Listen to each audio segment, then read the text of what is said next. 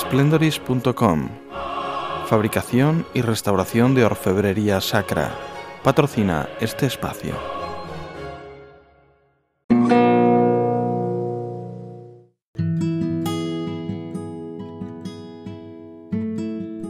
Etimológicamente, la palabra letanía proviene del vocablo griego litaneia, que significa súplica, rogativa u oración de súplica. El origen de estas invocaciones es muy antiguo y se remonta a los primeros siglos de la Iglesia. Eran una serie de oraciones dialogadas entre los ministros del culto y el pueblo fiel destinadas a implorar la misericordia divina. Las letanías marianas empezaron a multiplicarse en el siglo XV y XVI. Por el año 1500 fueron creadas una serie de letanías en el santuario de Loreto, en Italia de donde tomaron su apelativo de lauretanas, letanías lauretanas. Y hacia 1575 surgen nuevas letanías lauretanas con alabanzas que se hicieron muy populares. Sixto V las aprobó en 1587 y con el tiempo se han ido añadiendo más títulos a esta colección.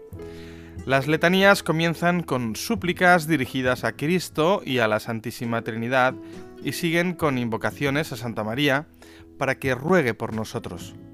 Estas últimas invocaciones pueden agruparse en torno a los seis títulos o grandezas más sublimes de María, a su santidad, su maternidad divina y espiritual, su virginidad, su ejemplaridad, su mediación y su realeza. Son una prolongada serie de invocaciones que al sucederse una y otra de manera uniforme, crean un flujo de oración caracterizado por una insistente alabanza y súplica. Las invocaciones, generalmente muy breves, constan de dos partes. La primera, de alabanza, por ejemplo, cuando decimos Virgo Clemens, y la segunda, de súplica, cuando se contesta Ora pro nobis. Como consecuencia de una prescripción del Papa León XIII de concluir durante el mes de octubre la recitación del rosario con el canto de las letanías lauretanas, se creó en muchos fieles la convicción errónea de que las letanías eran como una especie de apéndice del rosario.